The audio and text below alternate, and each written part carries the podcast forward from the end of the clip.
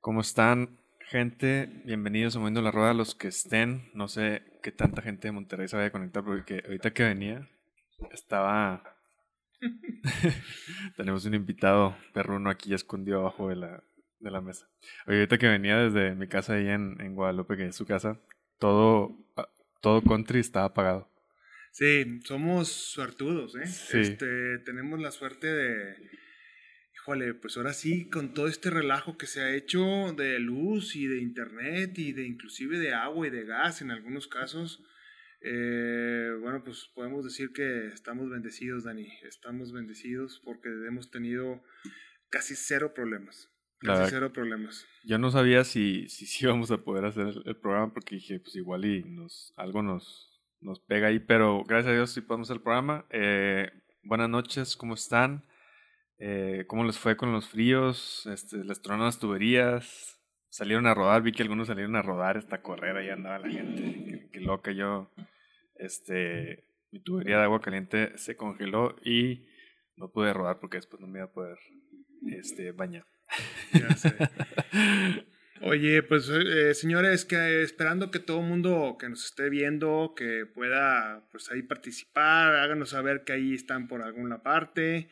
Y la verdad es que muy contentos, una vez un lunes más, este, todo sin, como muy, aparte de, o sea, ¿qué, qué nos pasa, cabrón? Hemos traído un montón de cosas que sí, sé que para nuestros 6 grados o 4 grados que estuvimos aquí en Monterrey, Nuevo León, bajo cero, no son nada si te comparas en otras ciudades del mundo o de otros países donde eh, se ríen, ¿no? Y aquí todos tapados y allá esto es un verano para ellos, ¿no? Pero bueno, Monterrey es la ciudad del calor y del frío. Y febrero, pues ya saben, estamos, estamos bien locos, ¿no? Y aún así no estamos acostumbrados a que esté así de frío. O sea, estamos acostumbrados a que esté frío, pero no con hielo, nieve. O sea, eso ya es como un paso extra para nosotros. Exacto, exacto, exacto. Entonces, este, pues es más complicado hacer todo, todo esto, ¿no? Entonces, señores, si tú tienes internet, gracias por vernos y escucharnos. Eh, yo todavía no me termino de conectar, Dani. Eh, llegué tarde, discúlpenme. Aunque estamos en el War Room de, de Moviendo la Rueda, ¿cómo le hago aquí? Eh, ¿dónde, ¿Dónde veo todos los videos? Porque no encuentro este, en vivo. Aquí estoy ya. Ya, me encontré, ya me encontré, perdónenme. Entonces, eh, pues tú que nos estás viendo, déjame le pongo, le callo la boquita a esto, nos estás viendo, eh, muchas gracias por compartir tu tiempo con nosotros. Si tienes internet, pues compártelo y pues muchas cosas que platicar. Vamos a tener un, este, fíjate que íbamos a tener al buen Chano y se nos complicó ahí un poquito, pero también tenemos otro invitado, ¿verdad, Dani? Así es, va a estar con nosotros eh, Raúl Romo. Eh, ¿Se acuerdan de él? Estuvo con nosotros, es el entrenador, de, es un coach de ciclismo. ¿Se acuerdan la plática de eh, psicológica ahí que tuvimos con él? Muy buena. Y bueno, él fue el que nos presentó a, todos los chavitos que hemos entrevistado ahí en Descubriendo Ciclistas. Y estuvo pues vuelto loco con la organización de eh, la carrera de, de Aguascalientes, que fue nacional. La hora de la semana antepasada. Así es, él estuvo encargado de todo eso. No sé hasta qué punto, pero sí me dijo que estuvo ahí envuelto loco. Y pero que eh, muchas gracias por mencionarlo el programa pasado y se No, pues es que de eso se trata, de que nos instruyan más en el tema de las carreras de mountain bike nacional aquí en México, todo lo que está pasando, cuáles siguen, qué onda, cómo está ese rollo. Eh, por angas o por mangas, el norte siempre separado ya del centro del país. Eh, pero eso no quiere decir que no nos podamos, este, una vez más, juntar y saber qué es lo que está sucediendo acá. Por supuesto, mucha gente lo sabe aquí en Monterrey, en el norte, este, pero bueno, la gran mayoría les aseguro que no tienen ni idea de lo que está sucediendo con los nacionales de mountain bike en México. Así es, pero... Al menos por esta zona, ¿no? Sí, Sí, la verdad es que sí, porque no llegan hasta acá. No sé por qué. Hace, en el 2018 creo que fue cuando... Yo tengo mi teoría, este, pero bueno, ahorita te la platico. fuera, fuera, de, que no me importan. Fuera del aire se platican esas cosas. no, no, sí hay, sí hay, sí, hay. o sea, hay cosas que podemos hacer para mejorar. Es, todo es constructivo, pero creo que sí lo hay, sí lo hay. No, y aparte realmente, eh, pues, es complicado las pistas en este lugar y también no es fácil llegar, por decir, el 2018 que fue ahí en Allende, pues es difícil, ¿no? El aeropuerto está lejos de, de la pista, es un lugar, pues, para mí no tan bueno como para que la gente eh, externa venga a, ese tipo de, pista. Estaba muy buena la pista de Allende, le gustó mucho. De hecho, los ciclistas dijeron que había sido de las mejores que habían ido en todo el serial. Felicidades allá a los tejones de, Allende. Muy pero, buena pista, muy buena pista. Pero el acceso pues no está al lado del aeropuerto ni cerquita de Monterrey. Entonces pues sí se complica un poco. Ya. Y bueno, Tania, tenemos un montón de eventos también. Gracias a Dios se están activando. Mira que por cierto... sí, está bueno. 20 este, de marzo, señores. Mañana tengo... Esta fue una sorpresa, aunque usted no lo crea, del Rodo San. Una vez me llegó, Tente, tengo un regalito y me había mandado a hacer mi, mi hoodie este, esto fue edición limitada, pero bueno, pues ya ahí vamos a ver si podemos hacer, mandar a hacer algunas este año. Y ando de Total Bike, de mi buen amigo Abel este, Salinas.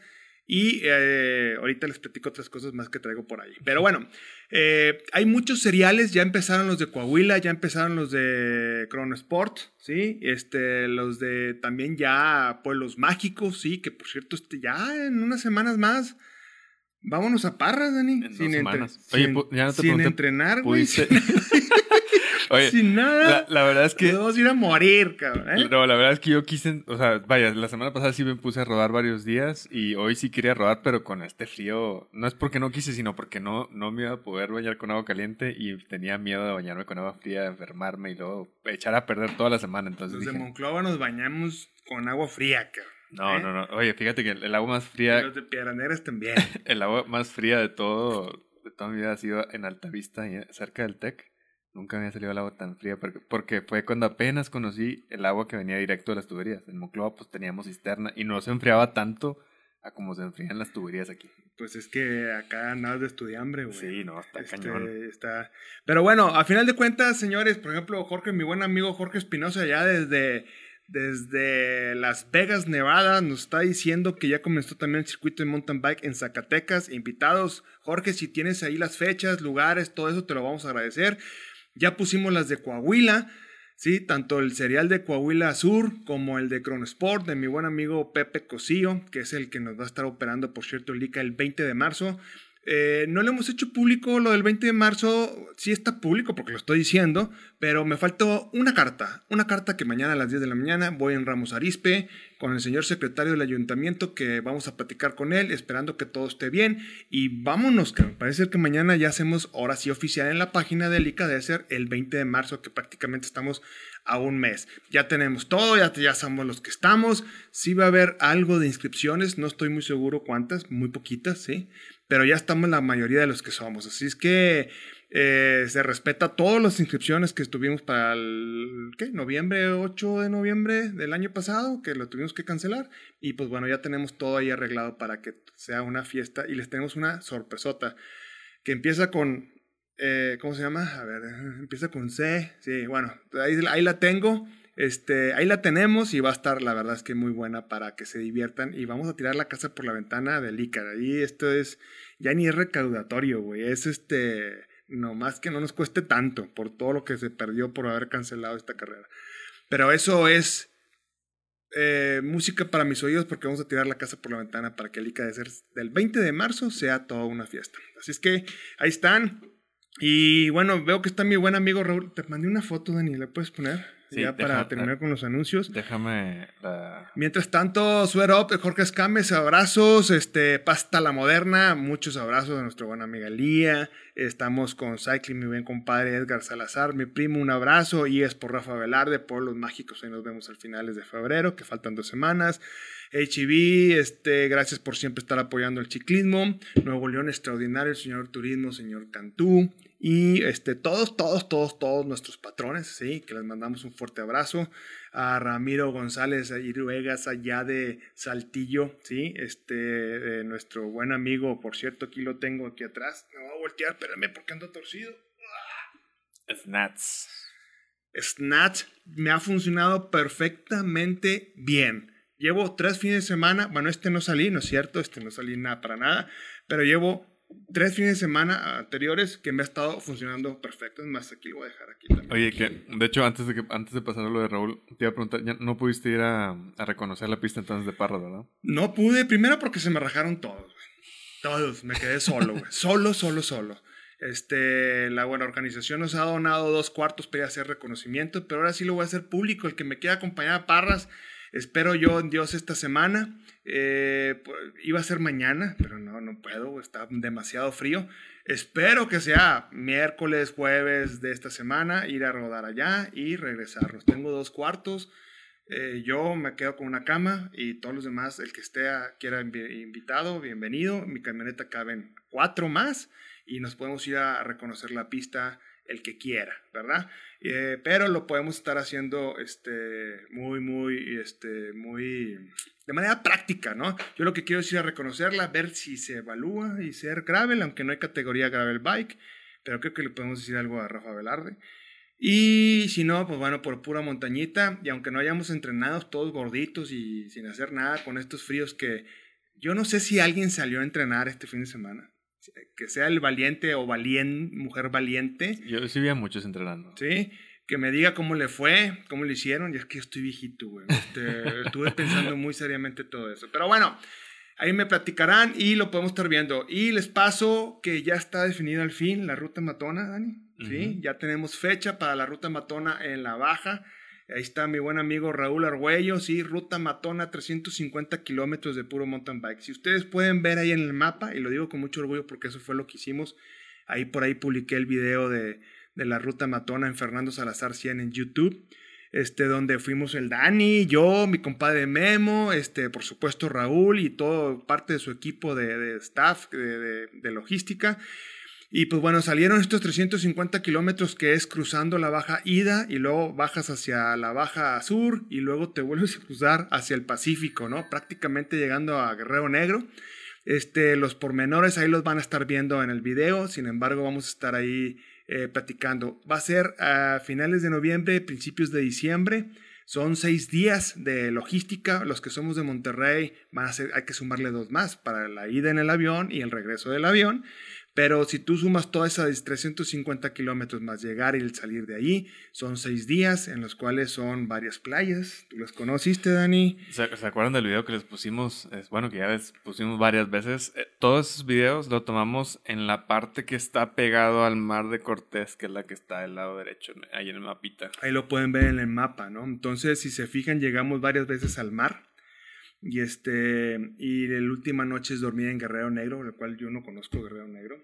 Pero, este, pues anótense, ahí les paso inbox todos los datos. Eh, nuestro buen amigo Raúl Argüello tiene toda la experiencia, toda la experiencia en logística, camionetas, casas de campaña, cocina, cocineros, este, cualquier eventualidad y todo eso. Y aparte, pues su servilleta va a andar ahí metido en ese rollo.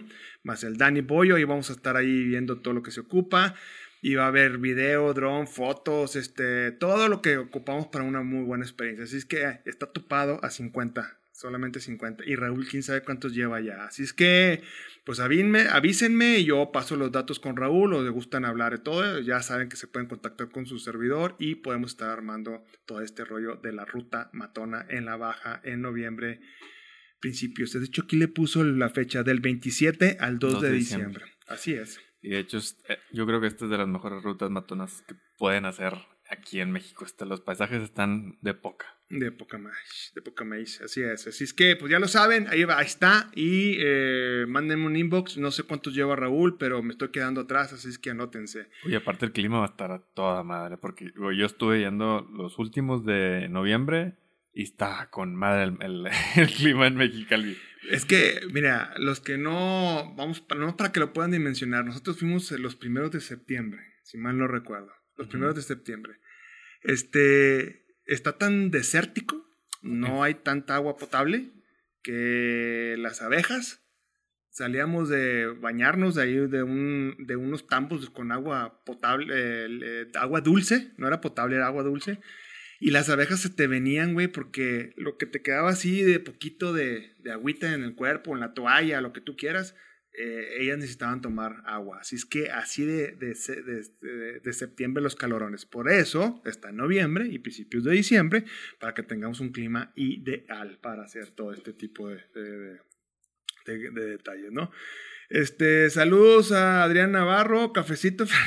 sí, güey, me estoy tomando mi cafecito en la taza de Blasting Co., que es mi empresa de limpieza industrial.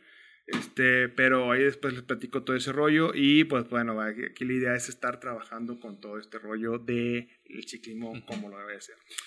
Adelante, Dani. Viene un poquito atrasado ahí eh, Raúl. Eh, tenía, de hecho, viene una entrevista ahí en, en, la televisión local, creo. Este, pero bueno, ahorita que, que, llegue, pues se conecta. Ya le dejé el link para que nada más entre y se conecta ahí en el Zoom.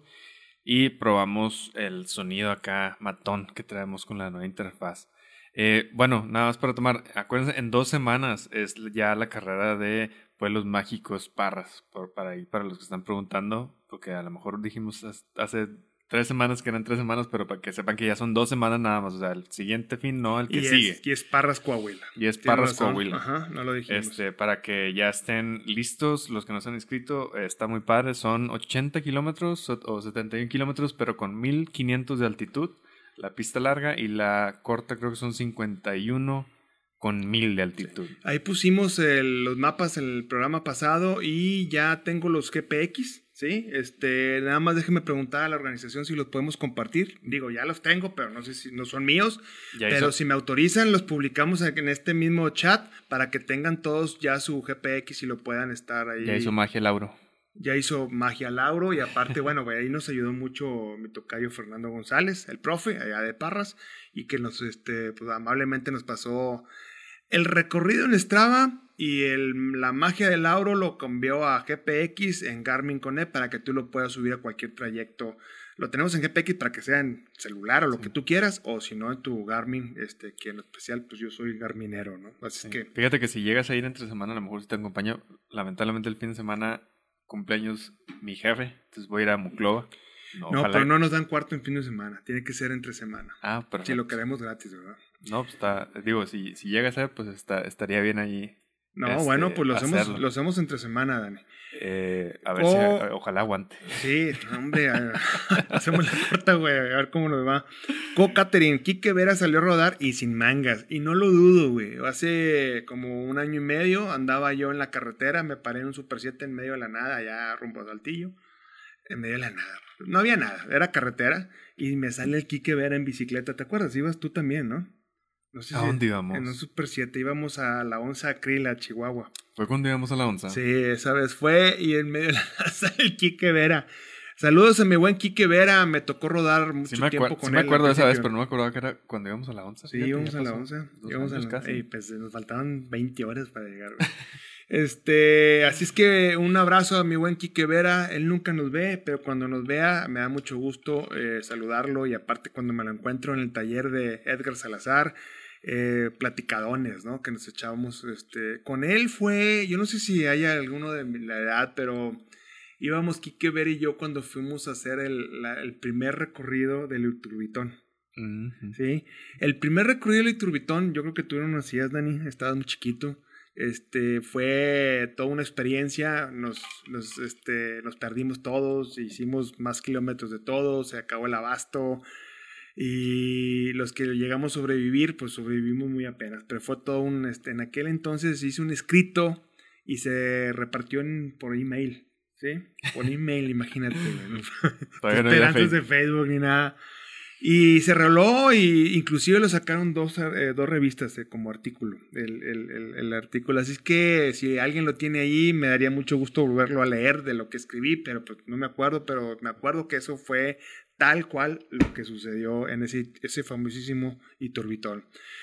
Em, saludos ciclistas Río La Silla, no lo entendí, pero un abrazo fuerte Julio Medellín. Me dicen que ya se fue la luz acá en Juárez, nos dice el Johnny Gutiérrez. Híjole, bueno, pues vamos a apurarle nosotros para dar todas las noticias, este, lo que se puedan conectar. Dicen que iban a estar haciendo como varios cortes en la ciudad, no sé si sea cierto, pero bueno, si se nos llega a ir la luz, que espero que no, no creo. Bueno, yo te puedo decir que en Piedras Negras, saludos a mis grandes amigos de Piedras Negras, que sé que alguna, la mitad de Piedras Negras ahorita no tiene luz.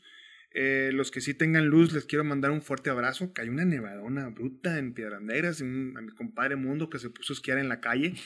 Eh, pero les mando un abrazo muy, muy, muy fuerte y ellos sí están, están eh, los están, este, ¿cómo que? ¿Reubicando?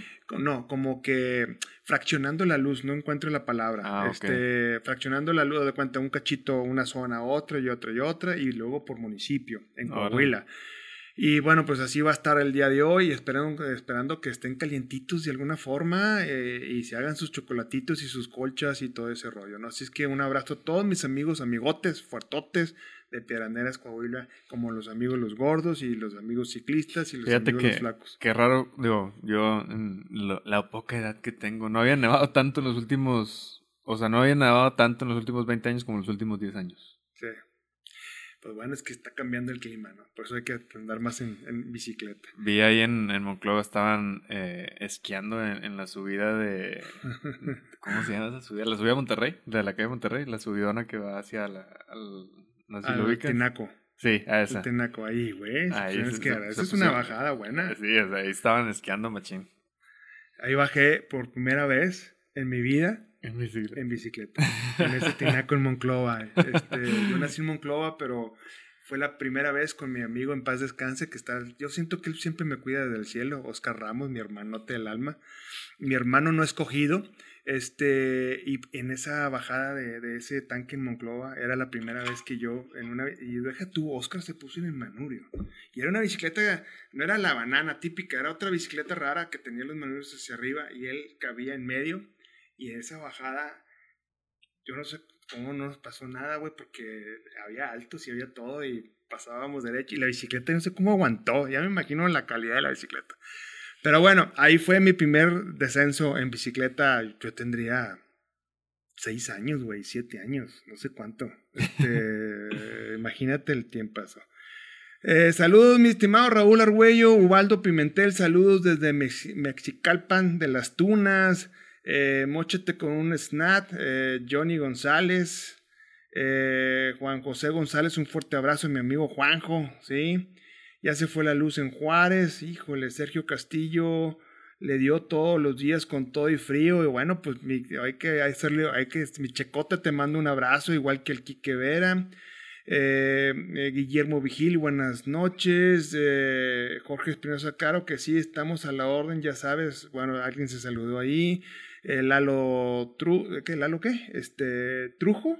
Lalo Trujo, felices saludos. Y así nos vamos a estar eh, yendo por todos los, este, por todos los saludos que vamos a estar viendo. Ahí sí nos pueden poner de dónde nos ven. Y si tienen luz, nomás para darnos una idea, este, cómo anda la situación, pues se los vamos a estar agradeciendo.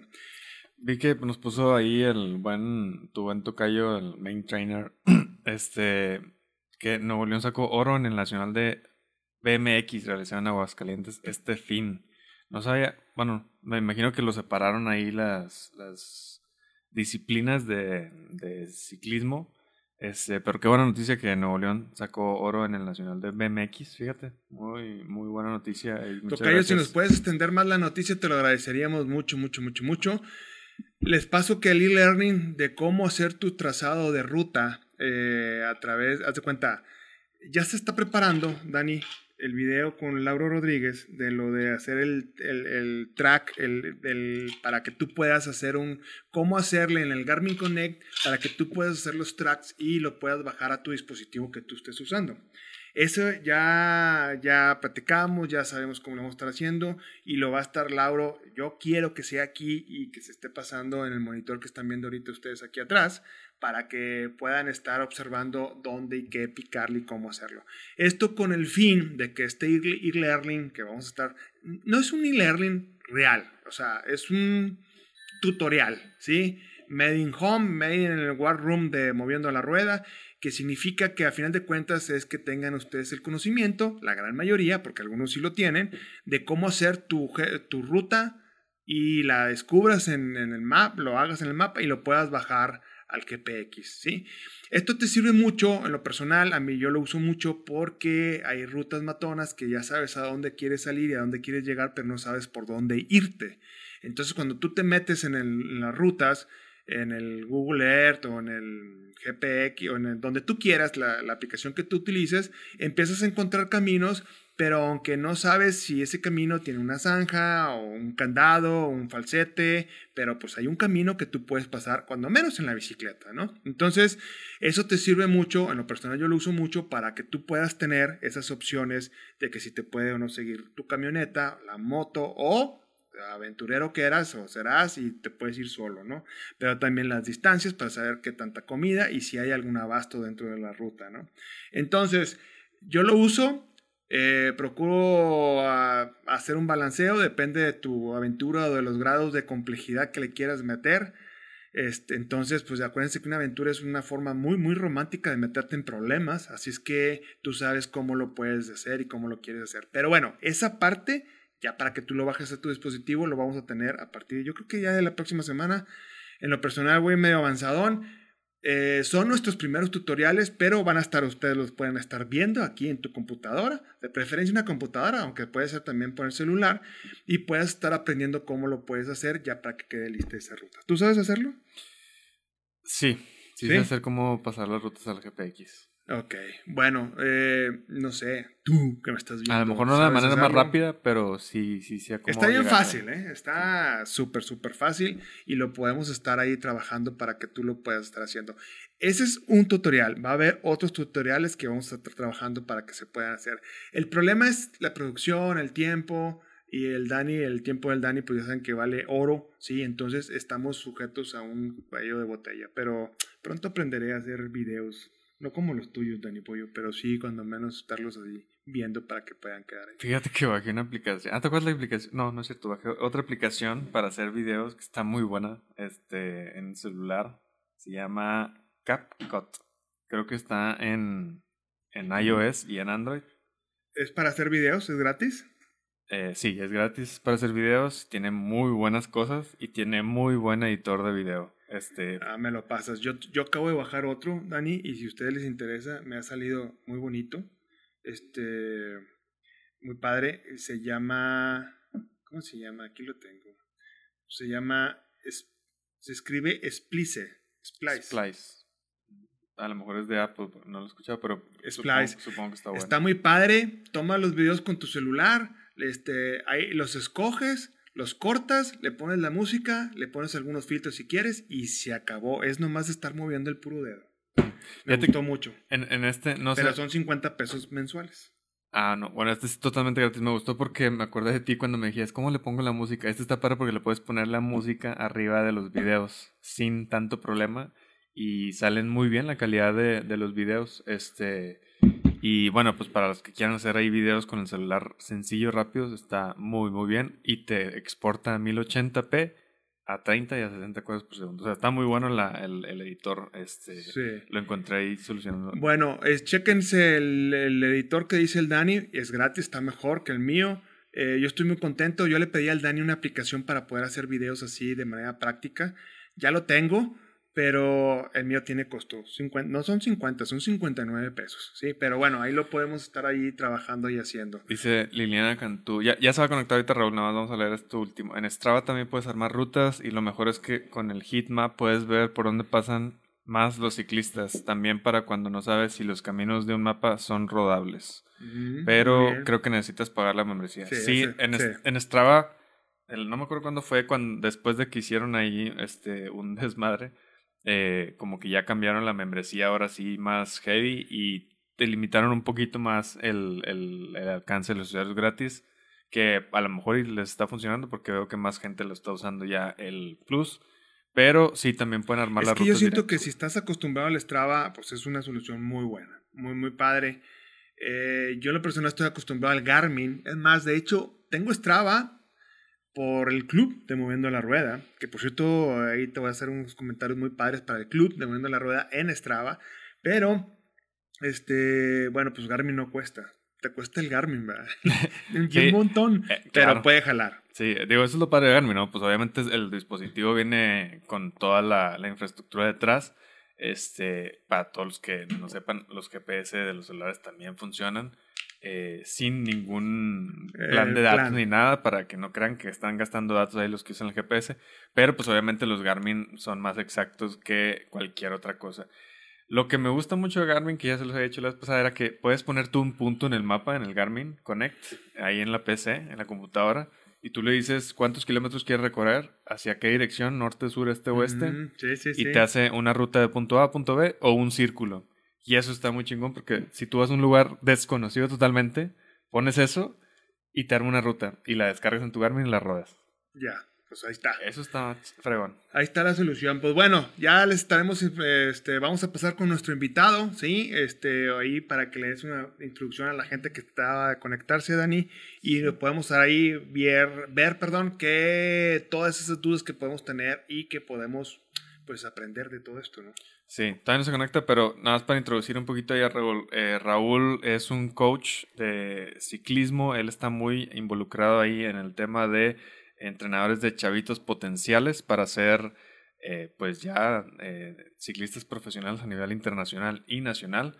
Él está entrenando a muchos de los ciclistas que mencionamos la semana pasada y vean el, el programa en Spotify lo voy a para, para que vean este más. También lo vas a subir, ¿verdad, Dani? Sí, de hecho, acuérdense que ya lo estoy subiendo, ¿eh? Para los que no, no, ya no lo subimos. Sí, hemos estado subiendo todos los programas y de hecho ya estoy al día, entonces no pueden decir que no están los programas. Nada más falta uno de Descubriendo Ciclistas, pero porque los he estado subiendo uno por semana. Eh, pero bueno, eh, Raúl es un muy buen entrenador de, de, de ciclista, coach. Y lo que nos gusta es que tiene ahí una manera de platicar con los chavitos de manera psicológica, les ayuda muy bien en ese tema. Eh, recuerden que pues ellos eh, apenas están iniciando y pues todo el estrés que conlleva, ahí estuvimos hablando con muchos en, en Descubriendo Ciclistas y también cuando estuvieron aquí los hermanos, de todo el estrés que les ocasiona pues la escuela, eh, estar entrenando tantas horas al día. Hay algunos que ya decidieron pues obviamente poner primero la bicicleta, como es el caso de, de Esteban Herrera.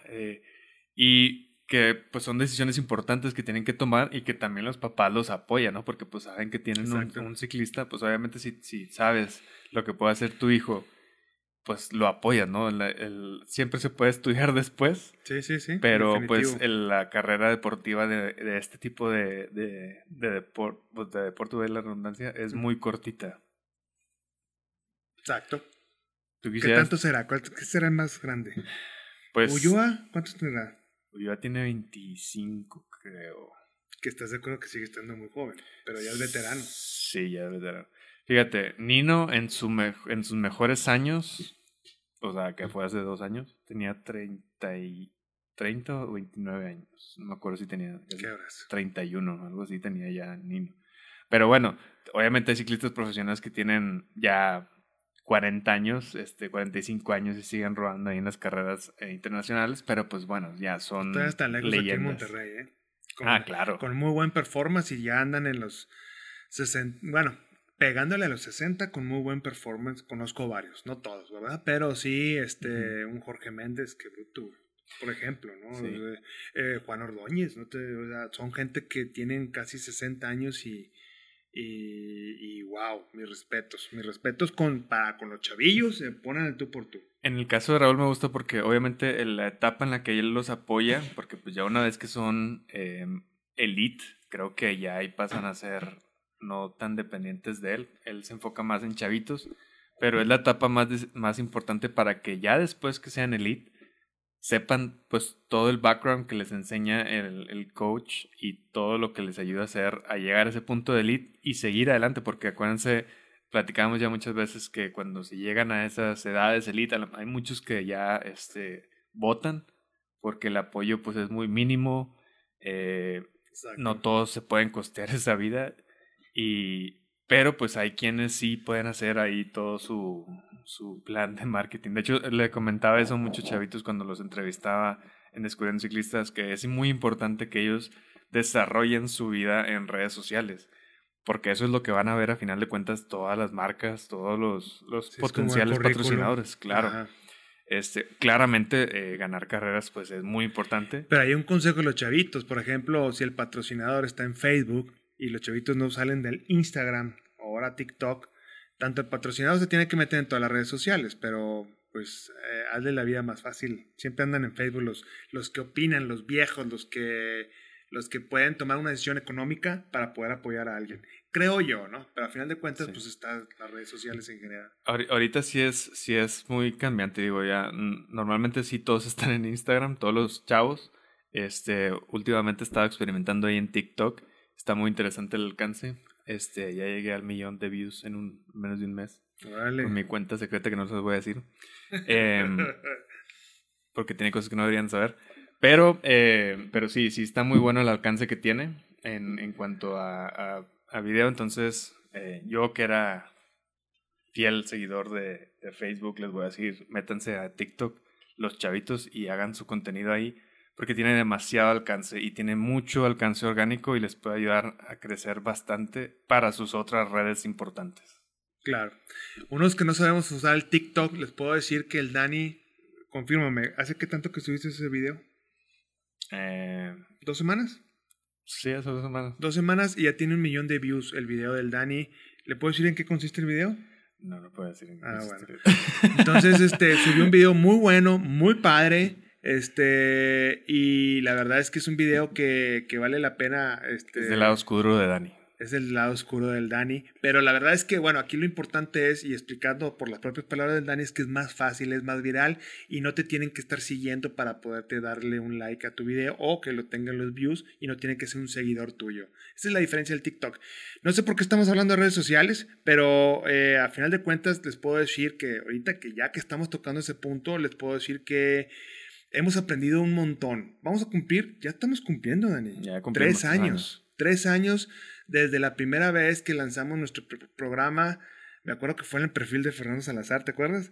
Este, y pum, pum, pum, y el Dani conectó algo, una, y conectó todo esto en, bueno, más viejito, pero lo conectó en cinco minutos y yo tenía un mes o más tratando de conectar y no podía. Este, y ahorita les puedo decir que a lo largo de tres años hemos aprendido y hemos cometido muchos errores, pero les puedo decir que por consejo del mismo Facebook Partner nosotros tenemos una reunión periódica. ¿Periódica? Oye, sí, de hecho. Con gente de Facebook allá en California, ¿sí? O sea, pues no que nos marque el mismísimo Mark, ¿verdad? Este, y nos diga, eh, Fernie, el Daniel, le están haciendo. No, les puedo decir que el equipo, uno del equipo de ellos, así que están aquí, están monitoreando, viendo, creando contenido, eh, nos marcamos y nos citaron y nos dijeron cómo empezar a hacer las cosas en la cuestión de contenido. Si ustedes han visto un cambio, eh, pues X, como lo hayan visto, a mejor ni lo han percibido, pero todos esos pequeños comentarios, si tú estás pensando en hacer, no sé, si eres un ciclista y quieres patrocinadores, eh, varias cosas, pero no esperes hacerlo, ay, necesito un patrocinio, un patrocinio, mejor haz tú, haz las cosas como tú digas, haz tus mejores esfuerzos y todo eso, y por consiguiente te van a caer los patrocinadores. No que tengamos los cientos de patrocinadores, pero te puedo decir que hemos tenido patrocinadores muy, muy, muy leales con nosotros y que les guste el contenido que estamos nosotros creando. Este, ese es el Dani, ¿eh? porque a final de cuentas el Dani es el que se ha encargado siempre de, crear toda esta parte de infraestructura, tanto fierros como la estrategia de las redes sociales. Así es que pues pueden apoyarse con el Dani para cualquier cosa, pero les puedo decir de manera personal que sí hemos tenido un crecimiento, digamos, hace cuenta, dejamos de tener el volumen de seguidores para tener la calidad de seguidores, ¿sí? Que a final de cuentas vale más 100 güeyes que te están siguiendo pero que te ven que un millón que no te ven. ¿Sí? Este, ¿Por qué? Porque los patrocinadores es donde te pueden estar apoyando porque no, tenemos 100, ¿eh? tenemos miles, gracias a Dios, pero no tenemos los millones, pero son de mejor calidad porque así nos los han dejado saber. Exacto, entonces el, el, engagement rate que tenemos, ¿sí? el rating que tenemos es mucho mejor que todo. Pero eso nos ha costado horas y horas y horas y horas y horas y horas de contenido. ¿eh? El resumen es que próximamente moviendo la rueda en TikTok. Vamos a estar ahí haciendo videos también. Exacto, exacto. Y este, pues bueno, pues ya entonces no le ganas al contenido, a la creación del contenido que vamos a estar ahí tratando de hacer. Eh, ya, ya, se estaba conectando aquí Raúl, pero si quieres di... Sí, así rápido. Este, ya tengo bicicleta de ruta, ¿sí? Este, caí, caí de nuevo necesito enflacar más. Y aparte me dejaban los ruteros cuando yo salía con mi gravel bike. Aparte porque no tenía condición. Y eh, pues bueno, mi Chano, mi Chano querido, ahí, nos vamos a estar viendo pronto. Vuelvo a la escuelita de Chano, Dani Boyo, más tranquilo, pero vuelvo para poder disfrutar más mi, mi este, checkpoint 5, ¿sí? Con este, mi buen amigo Jesús Mendiola ya en Trek eh, de Mission, Texas, ¿sí? Entonces, para poderla disfrutar al 100, 100%, 100%, voy a tener que entrenar más y lo puedo estar trabajando de esa forma, digamos, para poder hacer nuestro reto, que no fuimos aceptados en el Dirty Kansas de 200 millas, que nos dieron un batazo. Pues bueno, pues vamos a hacer nuestras 200 millas en el norte de México. Ya tenemos la ruta y como todo, principio, inicio, siempre empezamos dos o tres güeyes y después se convierten en miles, ¿verdad? Así lo vamos a estar haciendo. ¿Ya está conectado? Eh, a parecer sí. Hola Raúl, ¿nos escuchas? Ah, te escuchamos perfectamente, sí lo escuchas, ¿verdad? Sí, sí, pero lo escucho acá. Sí, déjame ver, nada más conectar el audio de la computadora. A ver, ahí podrás hablar, Raúl. A ver, ahí, uno, dos, tres. Sí, ya, se, ya se escucha acá en los audífonos, lo voy a subir aquí. No tanto porque... Ahí discúlpenme que ando la carrera, ahora sí que me vine volando ahorita para alcanzar un poquito. Pero aquí estamos ya. No, muchas gracias Raúl ahí por darte el tiempo de, estar aquí con nosotros. ¿Cómo este estás Raúl? Gusto en saludarte. Bien, ya vi que ustedes tienen frío, ¿por qué? Mucho frío, mucho frío. Ahorita estamos, pues no sé cuánto estamos aquí en Monterrey, pero te puedo decir que amanecimos a menos 4 hoy en la mañana y estuvimos un poquito, pero con el sensación térmica bajó, creo que hasta menos 7, ¿no? Estábamos bastante, bastante fríos. Y seguimos fríos. Hasta nieve nos cayó. Yo, este, estuve viviendo por ahí en el, en el 2002. Yo vivía en Monterrey y vivía ahí al pie del Cerro de la Silla. Estamos a menos uno y con sensación térmica de menos tres ahorita, actualmente. Nos cayó bastante nieve y aguanieve y de todo. Sí se ve, sí se ve, ya, ya, lo noté.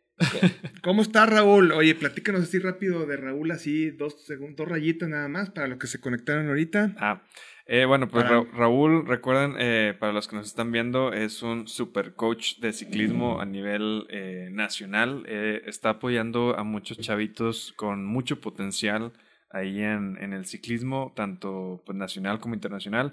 Y él se centra mucho en el ámbito psicológico ahí de, de los entrenamientos. Sí, este, bueno, la parte del entrenamiento físico, lo que es el coaching, lo emocional y la parte psicológica. Eso es donde, donde lo doy un poquito más duro con los chavos. Oye Raúl, y bueno, me comentaba el Dani que, bueno, pues estás en la mera organización de los nacionales, ¿sí? Eh, platícanos eh, un poquito cómo está el asunto, cuáles siguen, qué está pasando, dónde son, cuándo, este, y pues bueno, qué onda, qué podemos hacer acá en el norte para estar allí presentes. Bien, este, presentarle, ya por ahí yo, me he platicado con Oscar Garza, este, un amigo. Claro. Eh, este, pues esas cosas de entrarle. Pues bueno, ciertamente yo no estoy tanto en la organización. Eh, sí me tocó participar en esta primera fecha, que fue directamente ahí en mi pueblo natal, en el Rincón de Romos. Eh, ahí sí tuvimos que meter un poquito más la cuchara para, para ayudarles con la organización, nos invitaron. Desde el año pasado me tocó la oportunidad de empezar a gestionar y todo se dio muy bien. Ahorita, estamos ya trabajando para la segunda fecha, que es en Tala, Jalisco, el 27 y el 28 de este mes. ¿Cómo se llama? ¿Tala? pegadita las dos. Tala. Tala, ok. Tala. Está en la parte este, poniente de, del estado de Jalisco. Vamos, eh, prácticamente toca ahí una rayita de la zona urbana de, de Guadalajara. Es en el bosque de la primavera donde tienen su pista Órale, ok. Y pues, ¿qué será? Yo creo como a 20 minutos de Guadalajara, donde está Tala, aproximadamente. Oye, Raúl, y para los que nada más que estén ahí un poquito actualizada la gente, ¿nos podrás platicar cómo se vivió la carrera ahí de Aguascalientes? ¿Qué, ¿Qué fue lo que consistió la organización? ¿Qué estuviste a cargo? ¿Cómo estuvo ahí la, el día o los días de, del, del Nacional? Bien, bueno, este, pues primeramente me tocó ahí la oportunidad de platicar con las autoridades de, mi pueblo, este, de convencerlos, de, tratar de, meterle ahí un poquito de, inversión para este primer evento.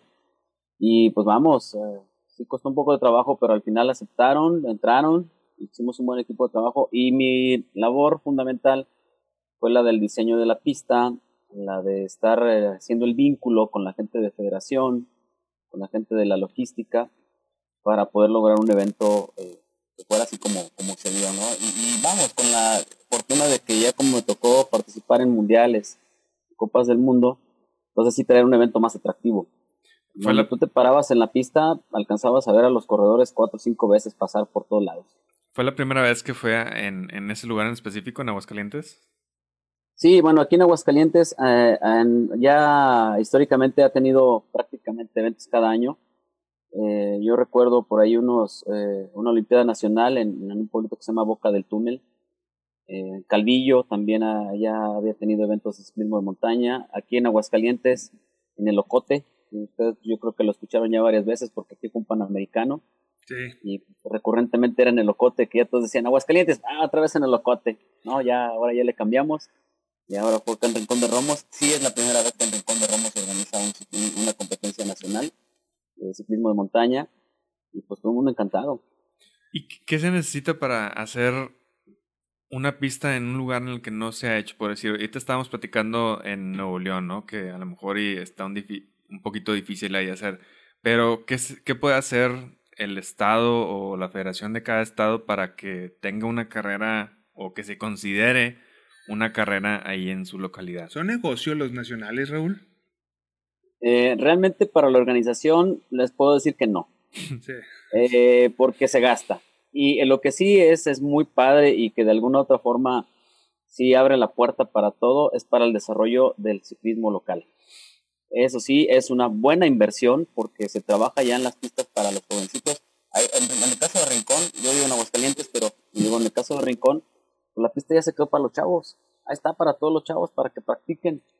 Tal vez las gentes de los localitos, de la tienda que estaba por ahí cerca, eh, la, la, hotelería, eh, algo de, de alguna otra forma, las gentes que tienen el negocio de comida, pues sí, eh, fue un ingreso, un poquito más de dinero para la localidad. Pero como tal, a la gente que le metió la lana para llevar el evento, pues claro que no es negocio, es, es una proyección, una inversión. Sí, sí, sí, se entiende, ¿no? Este, se entiende, es que nomás era una pregunta obligada porque al final de cuentas, este, pues dependemos mucho de los patrocinadores, todos los que estamos organizando eventos, ¿no? Y más en el nacional. En su momento, hace muchos años, me tocó organizar un nacional aquí en Monterrey, ¿sí? En Chipinque. Y este, y fue la locura, ¿no? Este, mucha presión y todo, porque ahí me acuerdo que vienen pues patrocinadores del, del cereal nacional y había patrocinadores locales y en ese caso específico chocó una marca con la otra y hombre un relajo, ¿no? Pero este pero me imagino que pues no sé, han cambiado las cosas, eso sigue siendo muy estricto el tema de eh, le tienen que eh, no sé, me acuerdo que como organizador tenías que pagarle aviones, hoteles y a todo mundo, ¿no? Entonces no sé si eso continúa eh, o ya mejoró, ya cambió, ya, ya te puedes este, aventar un tirito de esos como eso, ¿no? Mejor o no. Bien, bueno, eh, realmente pagarle a, a, gente que tenga que venir aquí para la organización del evento tal cual, así específico avión y esto no. Se paga el evento. Antes sí, ¿eh? Paga el evento este, y ya se encargan prácticamente la gente que de, la organización se carga de todo. Ok. medallas, este, el jueceo, este, la logística, vallas, arco, podium, todo eso ya se encargan ellos. ¿sí? Y, y claro, una forma de, recuperar un poco de la inversión, de inversión es que ellos dan la apertura a que uno consiga patrocinadores. Hay patrocinadores que sí o sí, este, vamos, pueden ser del evento, pero eh, pueden ser locales y esos dan un retorno de la inversión. Exacto. Aquí, aquí la cosa es tratar de, de, lo que siempre insisto yo, y bueno, de la vez pasada que platiqué con ustedes, también toqué el tema. Aquí el asunto, más que dividir, es de enfocarnos en una sola dirección todos. ¿verdad? Tratar de unir fuerzas. Totalmente Porque aquí como país, como país como que todos estamos tirándole para ver dónde nos gana y lo demás nos vale gorro. Eso es lo complicado. El, el, asunto es unir. Tienes toda la razón, toda la razón. A lo que me preguntaba ahorita Dani, este, ¿crees que se puede hacer para las pistas? Pues bien, créanme que aquí fue cuestión de meter la imaginación. Realmente el, cerro que tenemos ahí donde fue la competencia, eh, tenemos una altimetría que pues, yo creo que el punto más alto de donde fue la competencia son cerca de 40, 50 metros. Pero ahí tienes que jugar con la creatividad, o sea, cómo los subes, cómo los vuelves a trepar, cómo les das una vuelta, cómo haces un zigzag, cómo les metes un drop, cómo les metes un peralte y prácticamente todo en terreno natural. Entonces es cuestión de meter la idea. Fíjate que hace poquito me preguntaba, me preguntaba la gente, este, ¿qué se necesita para hacer una pista? O sea, ¿cómo, cómo haces el concepto de una pista? ¿Qué tanta altimetría debe tener? Eh, se ¿Cuáles son las reglas más importantes que consideras tú, Raúl, para hacer el diseño en base a las reglas de la UCI o no sé qué sí, sí, sí, están medidas por la regla de las... o sea, sí hay temas de la UCI en medio del diseño de una ciclismo en montaña en una pista aquí en México. Hay una sugerencia, hay una sugerencia de distancia, pero más que nada en cuestión de, de, distancia no, no acentúa directamente la regla, la regla te dice en tiempo. Okay. Te dicen, por ejemplo, una categoría elite, este, una hora 20, una hora 40. Una categoría este, eh, junior o este, juvenil expertos, pues te va en una hora 10, una hora y media. O sea, esos son los rangos. Eh, en la distancia no te la dice. Y ahora realmente la competencia que tiene que ir regida sobre este reglamento UCI es el Campeonato Nacional de un día. Que claro, yo eh, estoy en la, idea y en el concepto de que todas deberían de ser bajo las normas UCI para enseñarnos, para que el chavo también se vaya educando. ¿verdad? Esta pista de, Rincón de Romos medía 4.22 kilómetros. ¿Sí? O sea, dentro del rango de una pista se considera que era un poco corta, porque más o menos van sobre el rango de 4.600 a 5 kilómetros. Pero, el, tiempo sí te los daba. De hecho, el tiempo estaba un poco corto. Le soy muy honesto, era una pista rápida, que el tiempo estaba un poco corto. Los tiempos que estaban dando aproximadamente por, por vuelta o promedios por vuelta estaban sobre los 13 minutos. Que comúnmente van alrededor de los 15 a los 18. Es más o menos el rango donde se da. Y aquí estamos hablando de 13 a 15, o sea, un poco bajo. Ah, o sea, la hora y media que tú comentabas, por ejemplo, la categoría, no sé, la juvenil, no me acuerdo cuál mencionaste ahorita, es en total del número de vueltas. Así es. Ok, perdóname, yo, yo, estaba confundido. O sea, ustedes toman en cuenta, por decir, si dan 13 minutos, me imagino que ahí, o sea, le agregan las vueltas para que dé la hora y media. Exactamente, es donde puede uno jugar con eso, ¿sí?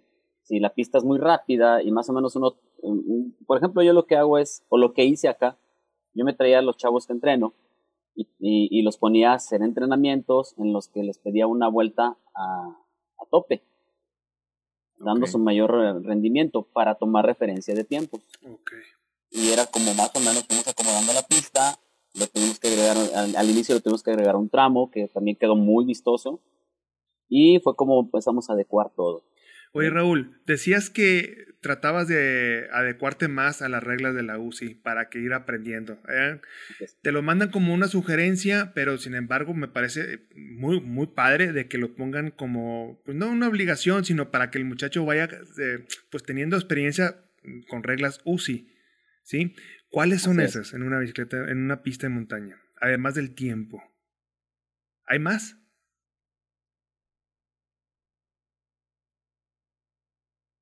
Bien, otra de las reglas que sí hay varias, este, una, otra de las reglas que, que igual yo de alguna otra forma me gustaría, porque pues vamos, yo insisto, pero insisto solamente en lo mío, en lo que está a mi alcance. Difícilmente puedo eh, hacer mejoras o cambios en algo que no está a mi alcance. Entonces, lo que también estaría muy bien que se empezara a adecuar, que los chavos empezaran a enseñar, es cuestión de los puntos de hidratación.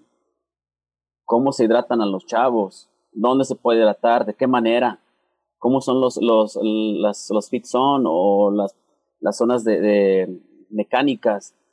Porque, vamos, uno va a una pista de, de un cereal nacional y donde quiera hidratan, les echan el chorro de agua a los chavos, eh, de alguna otra forma a veces hasta se atraviesan en la competencia.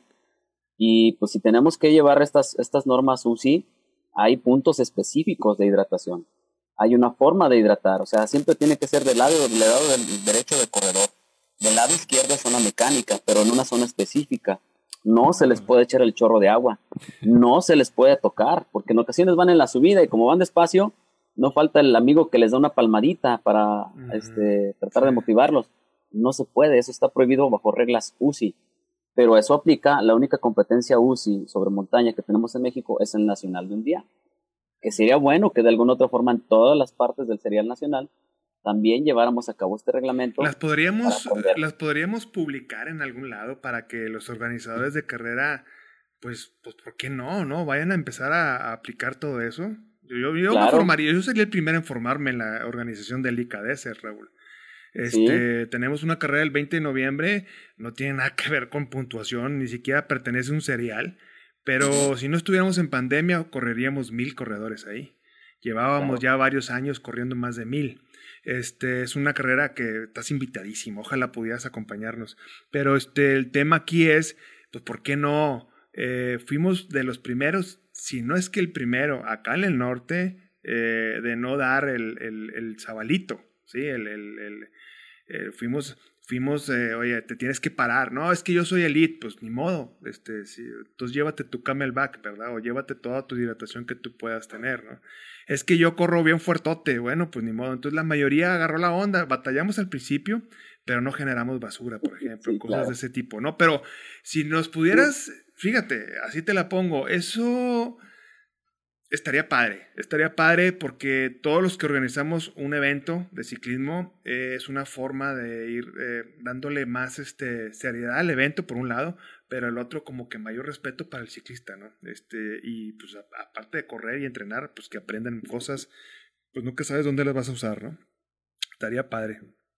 Sí, igual, este, yo, les comento de una forma, claro que yo estoy abierto para el momento que ustedes lo requieran y, y, yo les pueda ser útil para comentarles sobre estas normas y tratar de, de visualizar de una forma tal vez ya más práctica lo que se tiene que hacer, con todo gusto estoy a, su a, sus gracias, órdenes. Gracias, gracias, Y, de, pero de todos modos quiero comentarles que la regla SUSI, uno se mete a la página de, de, la Unión de Ciclistas Internacionales, está en internet, y hay una parte, ustedes lo pueden, de hecho, si, si el idioma poquito está complicado en inglés, lo pueden poner ahí en español, lo traduce la página completa, y hay una parte que viene de reglas. Uno le presiona ahí eh, primero tiene que entrar uno al ciclismo de montaña, si específicamente quiere ver eso. Y luego aparte tiene en el menú eh, superior, tiene ahí eh, reglas, reglas y regulaciones. Uno entra a ese apartado y hasta el final de todas las reglas y regulaciones viene la edición en español y en italiano. Mm. Ya tenemos las normas UCI en nuestro idioma. Le aprieta uno ahí y va a aparecer el desglose de, archivos PDF en el que uno puede consultar las normas de ciclismo de montaña. Y ahí están todas. Ok, bueno, pues lo, lo, haremos, vas a ver que sí. Porque al final de cuentas, pues está padre, ¿no? Este, hacer, ir, ir aprendiendo acá toda la raza que no sabemos nada de eso, nomás nos ponemos a correr y este y poder ir aprendiendo todo ese tipo de cosas. No, y, está para porque al final de cuentas, digo, si los adultos lo hacen, pues los chavitos lo van aprendiendo y lo siguen haciendo y lo respetan también, porque también tenemos una cultura en la que pues si nosotros no lo respetamos, no lo hacemos, pues menos los chavitos lo van a hacer, ¿no? Exacto. Claro, claro, y, por ejemplo lo que platicaban ahorita, o sea, eh, independientemente de las reglas y regulaciones, también está la cuestión de ser, eh, este, pues ahora sí que ecológicamente responsables, ¿no? Llevas un jersey que lleva tres bolsitas o dos bolsitas y, y utilizas los geles, pues espérate, no tires la basura. no te va a pasar nada si el gel ya, ya lo, lo tomaste y traes la bolsita vacía y la pones en tu nieve, no te va a pasar nada. ¿Hay castigos en la UCI por parte de ese tema? A, que ya usamos el gel y tiramos el sobre. Hay castigos en la UCI. Este... De cultura en ese aspecto. Sí. Te preguntaba, te comentaba, ¿hay castigos la UCI cuando algún ciclista llega a tirar algo de basura en un evento? Eh, me parece que, que, están regulando algo acerca de eso. Mm, tal cual no, ahorita no me consta que hay un castigo. Ok, ok. Tienen regular algo de eso porque también están buscando que la montaña esté limpia porque pues, la montaña es para todos. ¿sí? Y estamos, hay que ser conscientes que no solamente seres humanos, también hay una fauna. Y esa fauna se ve, se ve afectada. Me imagino que en las carreras de cross country es más fácil, a lo mejor para los organizadores, pues tener el control, pero por decir una carrera como la Cape Epic o algo así, que pues son... Un maratón. Sí, son varias etapas y son kilómetros y kilómetros, pues obviamente no va a tener el organizador cada kilómetro personas checando qué va a hacer. Entonces, sí está, sí está interesante esa pregunta. Sí, sí, tienes toda la razón. Aparte hay muchas cosas que, que... Cuando tú vas a un evento de esos, yo nunca he ido, yo nunca he sido profesional, pero cuando tú vas a, no sé, a otro país y te organizan y llegas y aparte eh, ya traes el shock de cultura, de cambio de muchas cosas, y te topas que tú esperas que te den, simplemente, como decía Raúl, que te den el agua por un lado y te lo dan por el otro, eh, pues ya hay un tema de que dices tú, bueno, pues no está mal, o sea, está padre esta experiencia, está padre esta disciplina, está padre que me lo den así, está padre que yo haga esto de otra forma, y este, y aparte pues aprendiste, ¿no? Y nunca se te va a olvidar, así tengas la edad que tengas, si huerco o viejo, pero cosas nuevas cuando tú lo, lo aprendes de esa forma, eh, pues está padre. Y luego lo llegas a ver en tu país, y, ah, cabrón, pues se siente hasta sientes Cuando lo empiezan a hacer. Cuando lo empiezan a hacer, exactamente. Oye, Raúl, y platícanos, ¿cómo les fue a los chavos? Vimos ahí los resultados, este, que felicidades ahí por, eh, no sé con quién estuviste ahí eh, revisando, si todos los que estuvimos entrevistando el año pasado, ¿no? Pero pues cuéntanos ahí cuáles fueron los resultados y lo que esperaban eh, y cómo se prepararon ahí todos tus atletas. Bien, bueno, este, en el caso, por ejemplo, de, de, los cuates de José Juan y José Antonio, eh, ellos ya están para, para, otro equipo, ya están para el, AR Pro Cycling, eh, ya no están bajo, bajo mi tutoría, que claro, pues igual, ahora sí que uno los sigue viendo y saluda a uno y platica con ellos y todo. Qué padre, pues, felicidades. Chavos que no los tiene les tiene mucho aprecio, ¿no? A ellos les fue muy bien, José Antonio quedó en primer lugar, José Juan quedó en segundo. Este, ahora les tocó el volado así porque a veces ganan al revés. y muy bien ellos, muy buen resultado, mejoraron bastante con respecto a lo que habían tenido en Durango. En Durango no les fue de lo mejor, pero ahora sí, muy bien. Este, eso en el caso de los juvenil expertos. Hubo algunos otros jóvenes de, de Rincón que participaron, Igual también con cosas interesantes, pero vamos, todavía a ellos les falta un poquito más de fogueo. En la categoría este, sub-23, ahí tuvimos eh, a Dair, que es de, de Rincón de Romos, Adair Gutiérrez Prieto. Él ganó en primer lugar. De los que entreno yo, Esteban Herrera, que por ahí platicó con ustedes también. Él tuvo un buen resultado, quedó en segundo lugar. Eh, los tiempos están acortando. Aquí lo interesante con Esteban es que está acortando tiempos con respecto a las referencias que tenemos de Gerardo Ulloa. Por ahí este, lo que lo limitó para poder tener un mejor resultado Esteban fue que la pista estaba un poquito saturada, algo que también sí hace trabajo para Tala. En Tala van a ser bloques diferentes, van a tener los, las categorías fuertes, Elite, Sub-23 y Junior, van a tener una pista más despejada para mostrar todo lo que traen. Y pues bueno, el resultado de Esteban fue bueno. Josecito Cabrera este, quedó en cuarto también, o sea, su primer año en, en, en Sub-23 Claro que a veces cuesta un poquito de trabajo ese cambio. Eh, de los que son, eh, que acaban de subir de categoría, fue el mejor resultado el que tuvo José, el mejor de ellos, de los chavos nuevos en categoría. Y pues ahí van los chavos bien. En el caso de las mujeres, Marlene, que por ahí falta por que platiquen con ella, ella quedó en tercer lugar en sub-23. También muy buen resultado porque estamos hablando que Montserrat Rodríguez, ella quedó 15 en el Mundial en Austria. Entonces ya con los tiempos tan cortos de, con respecto a Monse, eh, hay una brecha más, más corta, que pues claro que si tomamos la referencia del resultado de, de Austria, pues claro que es, es, algo padre. O sea, ya se están Fátima acercando. quedó en cuarto. Ya se están acercando los tiempos de los de más chavitos a, a, ellos. Como para lanzarlos a, a más chavitos a competir de manera internacional, es lo que nos platicas. Sí, bueno, ellos ya son de línea internacional, todos los que les acabo de mencionar.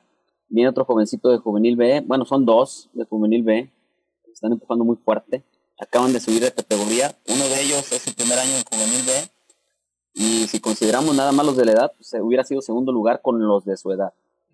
En la categoría quedó en noveno, porque todos los demás, los otros siete que se atravesaron ahí en medio, eh, son chavos de un año más grande, que ya tienen experiencia un año más en esa categoría. Que es mucho. Sí, así es, pero si consideramos con los de la edad, pues él, él fue el segundo de, de los 2006. Y pues vamos, un montón de jovencitos. Yo creo que de Rincón estaba haciendo cuentas. Son un poquito más de, de, medio centenar los que estuvieron de ahí de Rincón. compiten eh, en el nacional, eh, van normalmente, ¿cuántos seriales, cuántos etapas son en este serial de nacional? Comúnmente son seis, más una fecha de campeonato nacional. Que es la de un día. Que es el que le llamamos nacional de un día. O sea, siete en total. Así es. Sí, ¿y, hay, qué ciudades son, Raúl?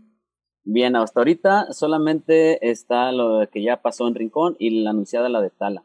Las demás, este, por ahí ya me imagino que toda la organización ya está, pero no podemos adelantar nada porque de hecho hay la leyenda de fecha propuesta. O sea, es más, así de sencillo. Aunque esté el calendario que ya lo tienen completo, ni siquiera nosotros estamos enterados dónde son las sedes. ¿Pero por qué? Por, cuestiones de pandemia, o sea, el sector ah, salud eh, se ha puesto estricto en ese aspecto. De hecho, en Rincón estábamos considerando la fecha para que fuera el 23 y 24 de enero. Por cuestiones de pandemia nos desplazaron a 6 y 7 de febrero. Entonces, no es situación de federación, no es situación de asociaciones, es situación del, del, problema que tenemos por pandemia. Ya, ya, ya, ya. Es que no, no, no sabía por qué tanto, tanto, pues tanto hermetismo, ¿no? Pero al final de cuentas, me imagino, y como todo, ¿no? La publicas y se puede cancelar. Se puede cancelar dependiendo de los permisos del municipio en cuestión y todo cómo se va desarrollando, ¿no?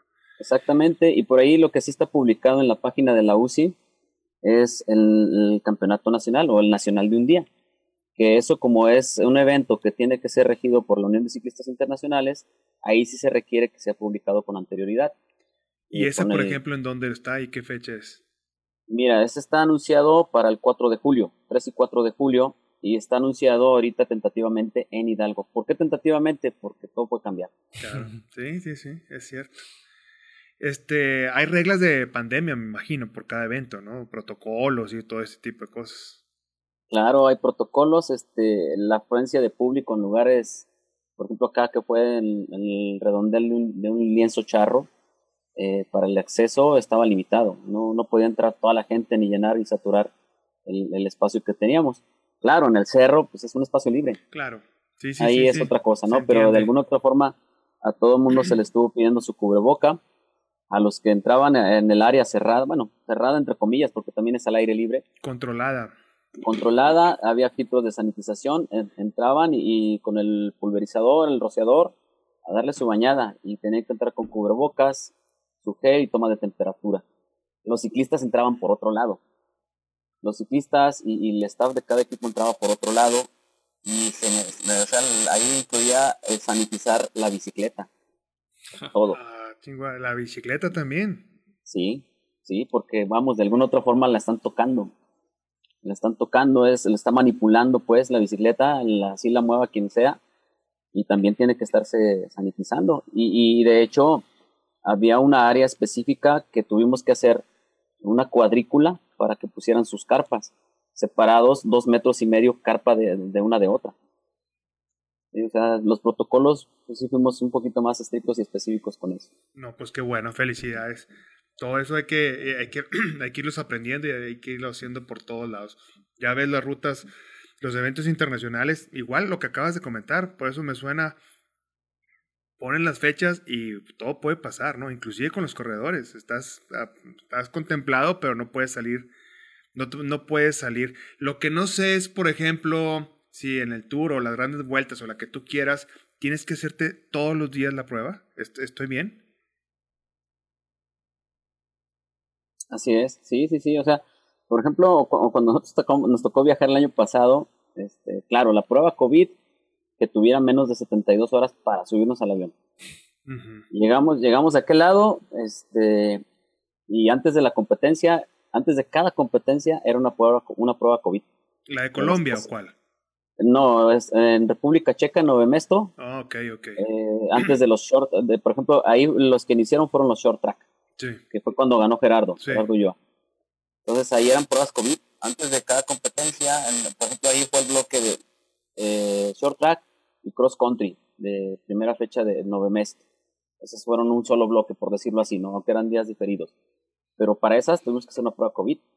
Y antes de las, de las segundas, del segundo short track y segunda eh, cross country, fue otra prueba COVID. Nos tuvimos que trasladar a Austria para el Mundial, que fueron aproximadamente como seis horas y media de carretera. Y llegando a Austria, tuvimos que este, sacar las acreditaciones y otra prueba COVID para poder estar en el Mundial. Sí, entonces, eh, así tiene que ser. Ahora, para lo que viene del Panamericano Colombia, tenemos que hacer el mismo procedimiento. tenemos que tener prueba COVID con menos de 72 horas y llegando allá se está esperando que podamos estar en el albergue de, olímpico de Puerto Rico, está prácticamente pegado a la pista del Panamericano y ahí tenemos que estar como en una burbuja. No los dejan salir.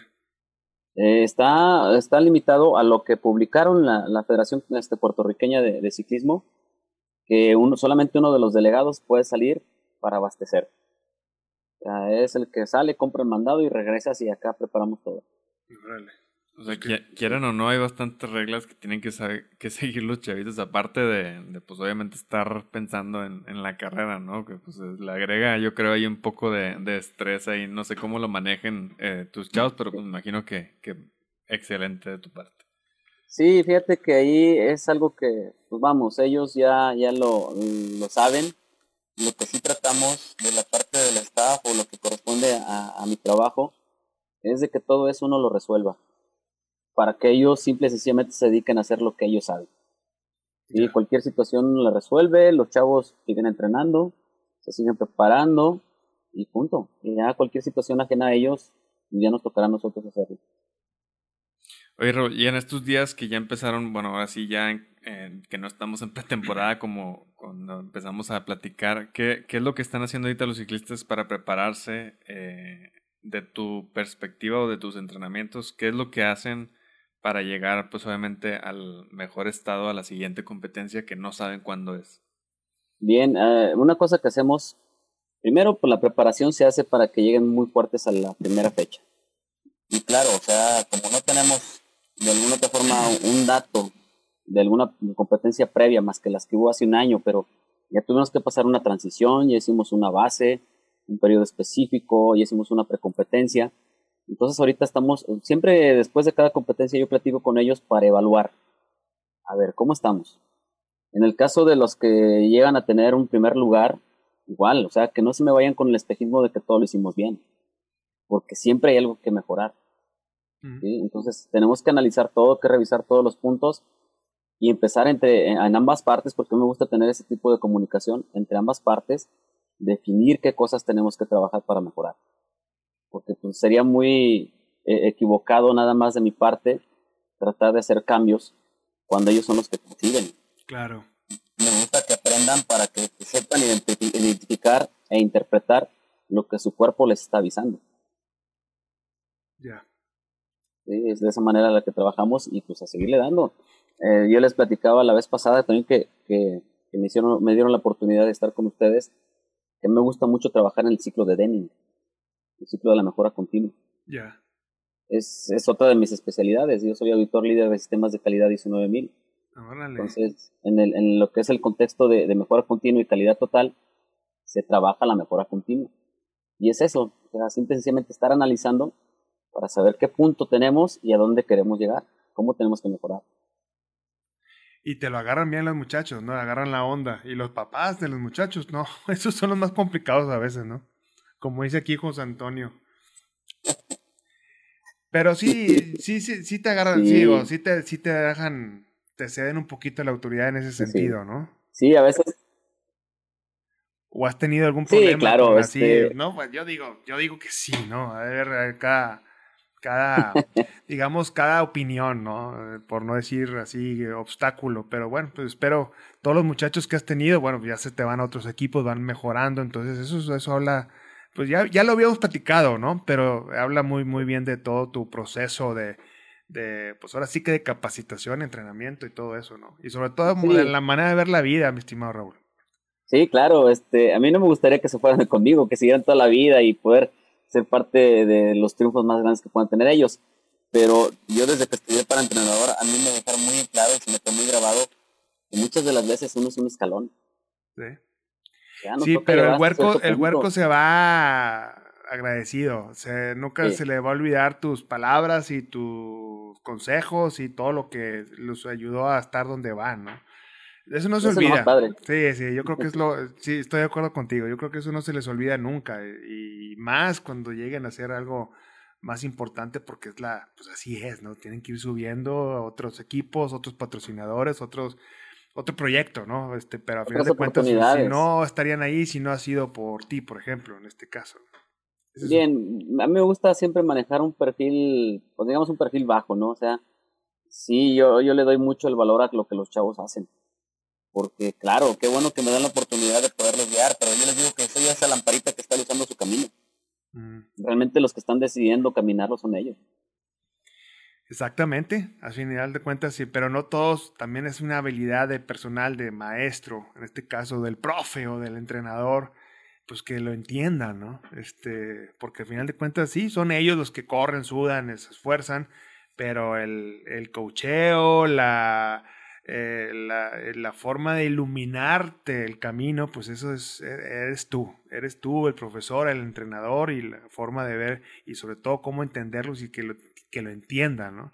Porque si no, pues nunca te van a captar y por más buen entrenador, si no sabes transmitirlo, está bien pesado.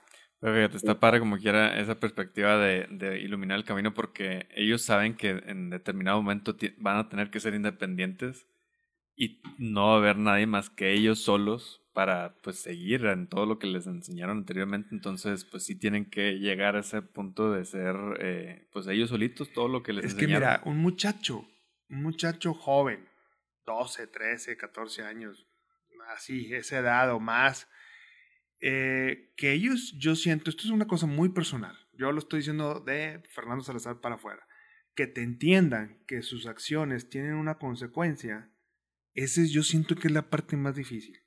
Porque si el huerco no te entiende que hay una consecuencia, bueno, consecuencias buenas y malas, ¿sí? Pero si no entiende eso de que él tomó una decisión y, no sé, te voy a inventar, se salió a agarrar la fiesta, ¿sí? Eh, acabo yo, ando bien entrenado y puedo hacerlo todo. Por decirte un caso tonto, ¿no? este, eso hay una consecuencia que a lo mejor la paga perdiendo la carrera, este, lastimándose, etcétera, etcétera, etcétera. Pero el, que el huerco entienda que cada acción tiene una consecuencia buena o mala, eso yo siento, no sé qué opine Raúl, me imagino que tendrá su, su punto de vista personal, pero es bien difícil que te entienda. Yo como papá, pues espero que no me estén oyendo, pero este, ese es, la, ese es el reto. ¿sí? Y ahora, con un entrenamiento que ya lograste un montón de avances, Dani, este, y ching, que salga con una burrada este güey, ¿no? Fíjate que en todos los chavitos que, que al final cuentas me ha tocado entrevistar ahí gracias a Raúl, todos, todos, todos tienen bien clarito esa idea. Que es, lo que, me es lo que me sorprende y bueno, pues habla mucho de todo lo que hace es Raúl. Parte de Raúl. Claro. Ese es parte del entrenador. Porque hay muchos que no, ¿eh? Digo, no, no los de Raúl, sino muchos otros que, que yo he tocado. Ching, qué desperdicio, güey. Qué desperdicio porque tiene todas las cualidades físicas y todo, pero no trae ese chip, no trae ese... que se va a dar cuenta hasta después. Y no crean, sí me ha tocado también eso, ¿eh? ¿Ah, sí? sí, también me ha tocado gente así, que vamos, algunos de ellos con el paso del tiempo han captado y han mejorado. Pero hay quienes definitivamente han dicho, ya sabes qué, mejor no. A mí me gusta más la fiesta. también, también los he tenido, también he, vivido esas experiencias. Okay. Porque acuérdense que, en cualquier situación de la vida, pues para poder extrapolar necesitamos de conocer, para conocer el negro necesitamos conocer el blanco. Sí, totalmente de acuerdo contigo. No, y no todos pueden llegar a ser, pues obviamente, el, a lo mejor la persona que el entrenador quiere que sea, pero pues eso es el filtro que pues pasan para llegar a serlo. Pero también hay un camino que vas aprendiendo a desarrollar ciertas habilidades que no tienes y que te pueden ayudar a llegar a ese, eso, eso es parte del proceso, ¿no? De iluminar el camino, como dice Raúl.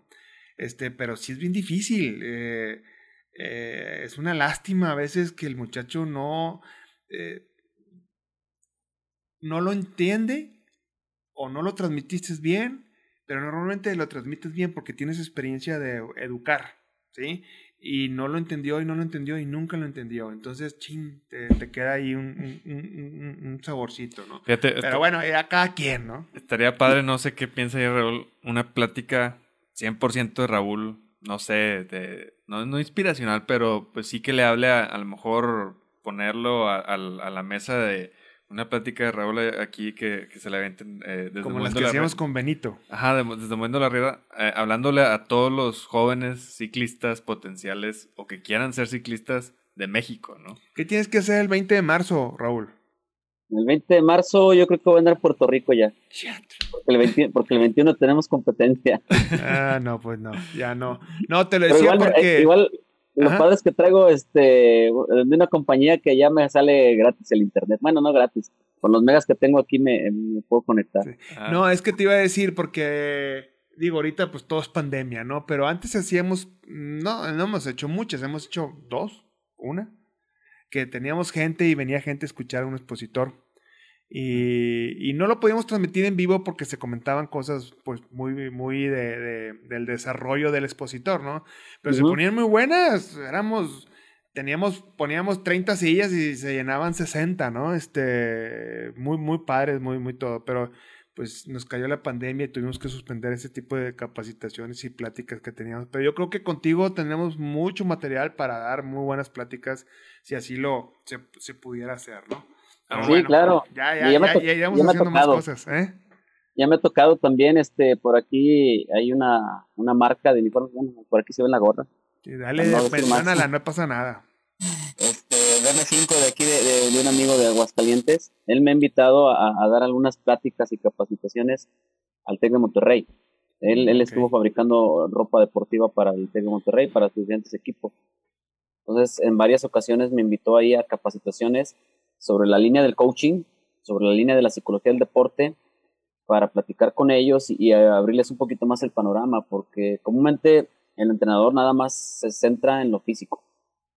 Y, a él se le ocurrió esa idea y ya estuve ahí. Y como no, el día que ustedes gusten, eh, igual, este, allá nos ponemos de acuerdo, me doy la vuelta por Monterrey, yo con todo gusto, de veras. Lo vamos a hacer, lo vamos a hacer, hay que definirlo y amarrarlo, porque sí, hay muchas cosas que, que, hay, que, que hay que transmitir, siento yo, como que eh, simplemente el coaching, la mentalidad, la forma y haciendo un lado lo físico, ¿no? Este, ahora veía un tema eh, en uno de los videos de YouTube, este, no me acuerdo cuál era el youtuber, pero era, este, pues tienes que entrenar el sufrimiento, ¿no? Este, parte del sufrimiento es parte de la vida y este y como que el que aprende a sufrir ciclísticamente hablando yo estoy hablando del ciclismo este te da armas para muchas cosas en la vida ¿eh? que no tiene que ver a lo mejor te da armas para para saber no sé arreglar una caja de, madera güey sí este nada que ver con una cosa con otra pero si sacas si sacas muchas cosas eh, y yo siempre he dicho que el ciclismo te enseña muchas cosas de la vida, del, del trabajo, de tus amistades, de de todo. Llámese la disciplina que quieras de ciclismo, pero ciclismo. Este, em, tengo muchas, muchas, muchas experiencias y muchos amigos que coincidimos en eso, y, pero, pero, pero hay, que, hay que pedalear, ¿no? Y hay que, la decisión que tú quieras, pedaleando y vas a aprender muchas cosas en, en una simple salida, en un entrenamiento, en un evento, este, yo siento que los muchachos de alto rendimiento, ciclísticamente hablando, el que quieras, son más perceptivos en el tema de la vida. Sí, este, son, perciben, porque saben que empiezan a valorar que pues algo costó, ¿verdad? El llegar a tal punto te cuesta. Y el que entrenó y se desveló y, todo eso pues son partes de enseñanzas de la vida. Creo yo, ¿verdad? No me quiero poner muy romanticón, pero bueno, así está la cosa. ¿Qué pasó, miren? No, no. ¿Todo bien? Sí, sí. Ok. Oye, pues ¿cuánto llevamos, Dani Boyo? Siempre se nos va las horas con el Raúl. Sí, creo que ya hay que empezar a, despedirnos ahí un poquillo. Eh, ok. Pero pues agradecerle a Raúl, muchas gracias por estar. Eh, nada más para que estén ahí al pendiente. Marlene, ¿verdad? Es la siguiente chavita ahí que vamos a tener en, en, en contacto para pues, sacarle toda la sopa. Y pues bueno, Raúl nos está apoyando ahí pues en las preguntas, guía que es las que yo sigo para hacer la entrevista y pues para que la gente los conozca. Oye, antes de que nos vayamos, me estoy aquí, voy a sacar un anuncio rápidamente que me mandó mi buen amigo Ramiro. Dice, los primeros tres, no sé qué significa eso, Ramiro, los primeros tres nuevos, ¿sí? Con servicio completo, que digan que lo escucharon moviendo la rueda, se lleva un souvenir de las bicicletas El Gallo. Y ya sé que souvenir está muy bueno. En las bicicletas El Gallo Ok, entonces los primeros tres que vayan a hacer mantenimiento a Bicicletas El Gallo en Saltillo, Coahuila, y digan que lo escucharon aquí, tienen un regalo, un souvenir, que por cierto yo ya sé cuál es y está muy bueno, yo voy a, voy por el cuarto. este, pero bueno, ahí está, Ramiro, ahí está el anuncio. Y pues bueno, pues ahora sí que pues tú mandas, Dani Boyo. Te mando un abrazo bien fuerte, Raúl. Este, Gracias. pero neta, ¿eh? Te la, está padre platicar contigo. Y sí, vamos a hacer esa plática porque has de traer un chorro de temas en el tema de coaching, de, mental. De... ¿Tú conoces a Ricardo Sala? No, no tengo el gusto. Bueno, te platico, es aparte de ser un gran amigo, este, también tiene mucho el coaching, de, de todo lo que es el, aparte de un gran empresario. Ha escrito varios libros, ¿sí? Este, muy padres, muy, muy, muy, muy padres pero él siempre habla mucho de, que te la creas, ¿no? De, que te la creas, de que seas el mejor. Y, luego mandó ahí un tema de neuro, no sé qué rollo, porque le mueve ese, a ese dato. este, y no, pues yo voy a nadar como un delfín y voy a correr con las piernas de Lance Armstrong y ahora voy a... Y ese tema a mí se me hace muy interesante. No vas a ser un delfín, no vas a ser Lance Armstrong este, o el que tú quieras, ¿no? Este, Bernal, ahorita que está de moda, los más nuevos, ¿no? Pero sí, te dice cómo puedes lograrlo. Este, y está interesante, muy, muy interesante. ¿Tú sabías eso, Dani? ¿No te había platicado eso? tiene un libro, güey, tiene un libro, este, bueno, tiene varios, pero hay que, eso se los voy a volver a pedir. Pero bueno, la verdad es que me tocó correr con él, él fue a la Titan cuando andábamos allá en Sahara, allá en Marruecos, y este, y estuvo padre, estuvo, estuvo, estuvo bien. Yo le decía, bueno, yo quiero, yo no nado, pero quiero correr y todo. Y bueno, pues entonces te enseña las técnicas para que no seas el mejor corredor del mundo, pero cuando menos que acabes sin sufrirle tanto o manejando ese sufrimiento de alguna forma, ¿no? Entonces está, no sé si tú le muevas eso, Raúl, pero si le mueves, qué cañón. Está. Es, parte del, neurocoaching y parte de programación neurolingüística. Eso, esa, ese rollo. No, no, no, no encontraba la palabra, pero pues, ahí está un tema, Raúl, ¿eh? Porque los que nos están escuchando, yo les puedo decir que es verdad. Que si quieres pedalear como, pues no sé cuál, cuál sea tu héroe ciclístico, pues a lo mejor no lo vas a hacer como él, pero te puedo decir que hay técnicas que hacen que te la creas. Quiero, quiero terminar Parra sin sufrir. Pues sí, bueno, es que todo el sufrimiento no, no, lo vas a poder evitar, pero sí puedes administrar muchas cosas y puedes, este, puedes aprender a hacer muchas cosas nuevas dentro del ciclismo y que al final de cuentas te sirven para la vida, insisto, pero te puede servir para muchas, muchas, muchas cosas. Él le daba este apoyo a los zaraperos de Saltillo, del equipo de béisbol. Ricardo, si me estás escuchando, te mando un abrazo. Y entre otras cosas, yo lo he oído hablar varias veces, varias pláticas, y aparte tiene mucha creatividad. Eh, empezó, el último video que vi de él era, entre otros, era, te, te explicaba cómo no le tengas miedo al perro que te persigue en la bicicleta, güey. Y este, y estaba explicando eso, güey estaba eh, dando su, su, su explicación en vivo, güey. Estaba en vivo. No, que sí. Y en eso, güey, sale un pinche perro correteándolo y aplicó la técnica. y, el perro se regresó asustado, ¿no? Este, le dije, yo después le hablé, le dije, oye, tiene, era un perro entrenado. Y me dice, no, Fer, fue casualidad que llegó ese perro. Pero bueno, ese tipo de cosas, te mando un abrazo, Raúl, eh, este, eh, Ricardo. Este, pero, pues bueno, ya le hice el anuncio ahí. Y a ti también, estimado Raúl. Pues ojalá ya me voy a callar, ya me voy. pues ojalá y podamos platicar en otra ocasión, Raúl. Muchas gracias por estar al pendiente y pues, eh, no sé, ahí si tengas algo que anunciar de parte de carreras o seriales, pues eh, adelante. Oye, déjame corregir, fe de ratas con mi estimado Ramiro. Nuevos que no hayan ido nunca al taller. Ah, ya. Sí, dice que como quiera está bien así, pero no, vamos a corregirlo. Nuevo significa que no conozcan el taller y que digan que lo escuchaban moviendo la rueda. Este, todos los datos, ahorita vamos a publicar aquí los datos de la tienda del gallo, pero este, bicicletas del gallo, pero te puedo decir que Raúl sí arma buenos, buenos mantenimientos. Así es que, gente de Saltillo, ahí está ya el anuncio y por supuesto pues todo lo que viene siendo sus productos y servicios. Por cierto, un, abrazo a mi Beto Guerra, Sí, que ahí, ahí, por ahí lo vi, pero bueno, pues distribuidor de Snats. Ok, muy bien.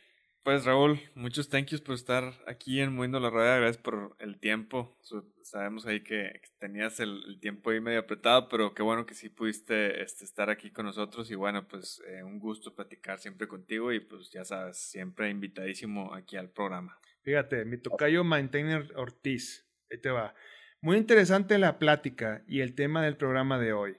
Yo el año pasado coaché para el Nacional de MTV en Aguascalientes pista el Ocote, ¿sí? A un niño que practicaba en la ilusión. Es, la ilusión es una pista de aquí, Raúl, de Monterrey. Este, muy bueno y en su categoría de 8 o 10 años quedó en 8 de 20 niños. En Nuevo León hay mucho talento, pero hay que despejar algunas creencias e inyectar nuevas ideas. Totalmente de acuerdo, Tocayo. Igual me gustó mucho la plática con Raúl sobre el entrenamiento y programación neurolingüística. Ya sabes, Tocayo, listo para marzo. Es que nos echa la mano con el ICA. Claro que sí, Tocayo. Y ojalá pasando, y ojalá pasando este frío y tenga chance, nos veamos. Claro que sí, Tocayazo. Este, ahí está, lo acabo de leer, me lo acabas de mandar. Y te conozco y sé que también eh, amas el ciclismo y te encanta eh, enseñar y transmitir conocimiento. Así es que él es eh, coach de BMX. Sí, te manda saludos, Raúl. Te manda saludos. Sí, gracias. Igual ayer acaba de terminar aquí el, el Nacional de BMX. Sí. Este Él es diseñador, aparte de entrenador de BMX, diseña pistas BMX, que también ah, es otro tema, güey. Sí, los, los pump track, los... Este, sí, tiene muchas pistas ahí, ahí, pues ahí te paso el dato para cuando ocupes algo de eso. Y, este, y pues bueno, un abrazo a mi tocayo que también es todo un peladazo, ¿eh? Un peladazo, peladazo. Pues bueno, pues ahora sí ya me voy a callar, Dani. bueno, pues vámonos ahora sí. Muchas gracias, Raúl. Este, gracias a ustedes. Estamos platicando. Claro que sí, un gusto, que pasen buenas noches, saludos a toda la gente que se conectó. Gracias, igualmente, y bueno, pues tápense, tápense porque está muy frío ahorita, así es que saludos a todos y nos vemos, este, estamos en contacto, ¿verdad así que sí? es, y recuerden que pues ya estamos subiendo en Spotify, mañana nos subimos este, este episodio, pero bueno, ahí la gente que no, a lo mejor no tiene tiempo de estarlo viendo tan noche con nosotros y que ya casi nos dan las 11, pero pues ahí al día siguiente, antes de las 12 los estoy subiendo, entonces ya saben que los martes antes de las 12 ahí va a estar moviendo la rueda. Ya está. En Spotify. En Spotify. Y en varias otras eh, plataformas también, no nada más en Spotify. En TikTok, en TikTok. No, de hecho, es que hay otras plataformas de, de, podcast que se sube automáticamente también. Son como seis, no nada más. ¿Ah, sí? ¿Y cuáles son? Creo que se sube en Google Podcasts y otras plataformas. Pues pásamelas para publicarlos mañana. te, voy a pasar el dato completo porque sí son como cinco, no son no nada más. Y todas en automático. Sí, todos en automático. Pero bueno. Ok. Vámonos. Cuídense, saludos, bye bye y tápense. Tápense todo. Saludos.